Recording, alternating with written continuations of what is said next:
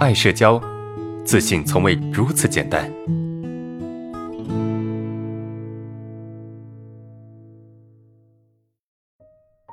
我们看第二个问题：跟人起冲突怎么化解尴尬？每次跟人起冲突后，都有种尴尬的客气。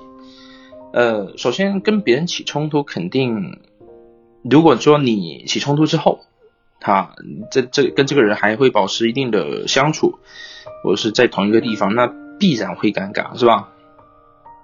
我记得之前在大学的时候啊，大学的时候有有同学告诉我说：“哎呀，这个最好不要跟同班的这个女生谈恋爱啊，否则如果呃分手的话就会很尴尬。”啊，就是我记得一一旦就是刚到大学的时候，我的舍友，我的同学就跟我说，不要跟同班的女生谈恋爱啊，不然分手就很麻烦。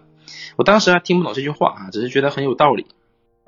后来呢，后来我果然跟同班的同学谈恋爱了，而且很快就分手了啊，然后呢很尴尬，对，很尴尬啊。后来慢慢的就放下了，就无所谓了。那怎么去化解尴尬呢？怎么去这个？首先，尴尬这个东西啊，它具有怎么样？有两种属性啊，两种特性。就是第一种特性就是你尴尬，他也尴尬，这是第一种层级哈，就是你尴尬，他也尴尬，是吧？就是出现矛盾，然后再次相处的时候，这种情况是都会有的。那第二个阶段就是什么呢？就是呃，你不尴尬，他尴尬。如果你能够进入到这个阶段，那么。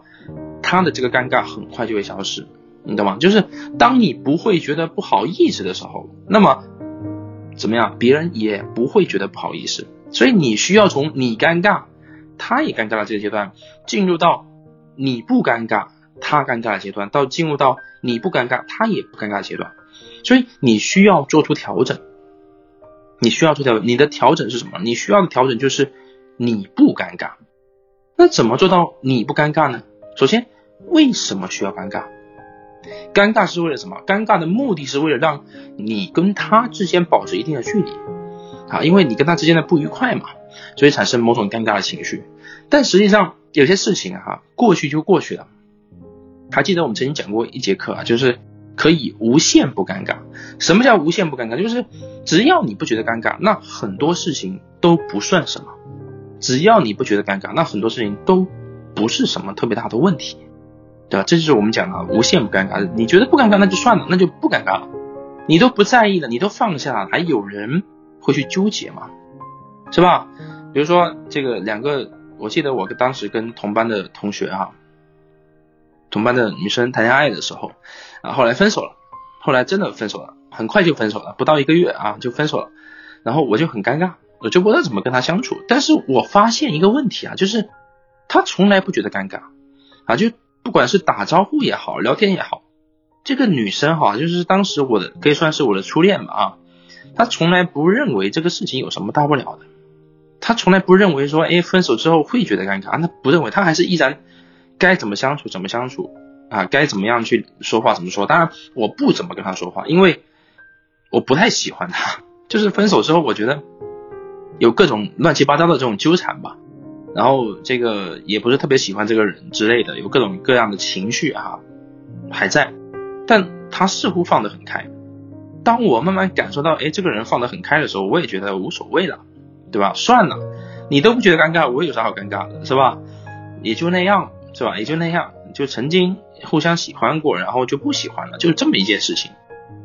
就你知道吗？当别人不尴尬的时候，当别人就无所谓的时候，这个事情就很容易过去。所以所谓的尴尬，它是可以很快被化解的。而这个化解的契机是什么？就是这个事情其实也没那没什么大不了的。我们必须要意识到这个事情其实也没什么大不了的，明白吗？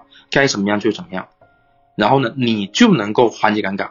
而当你化解尴尬之后，别人也不那么尴尬了，是吧？就冲突过嘛，不就是吵过架嘛？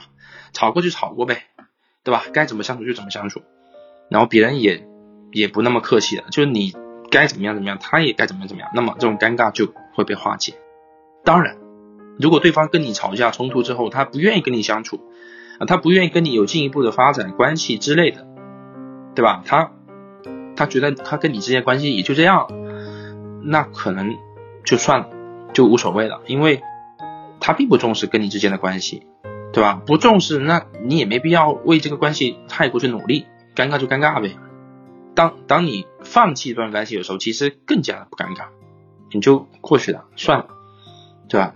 也不要妄想说关系会变得多么客气，多不不客气，因为那已经是过去了，反正也很少会相处，或者是很少会真正的去交心，也就无所谓了。然后很快你也会进入到这种不尴尬的状态，或者说这种尴尬也没有太多的意义。好，这是我们说的第二种情况。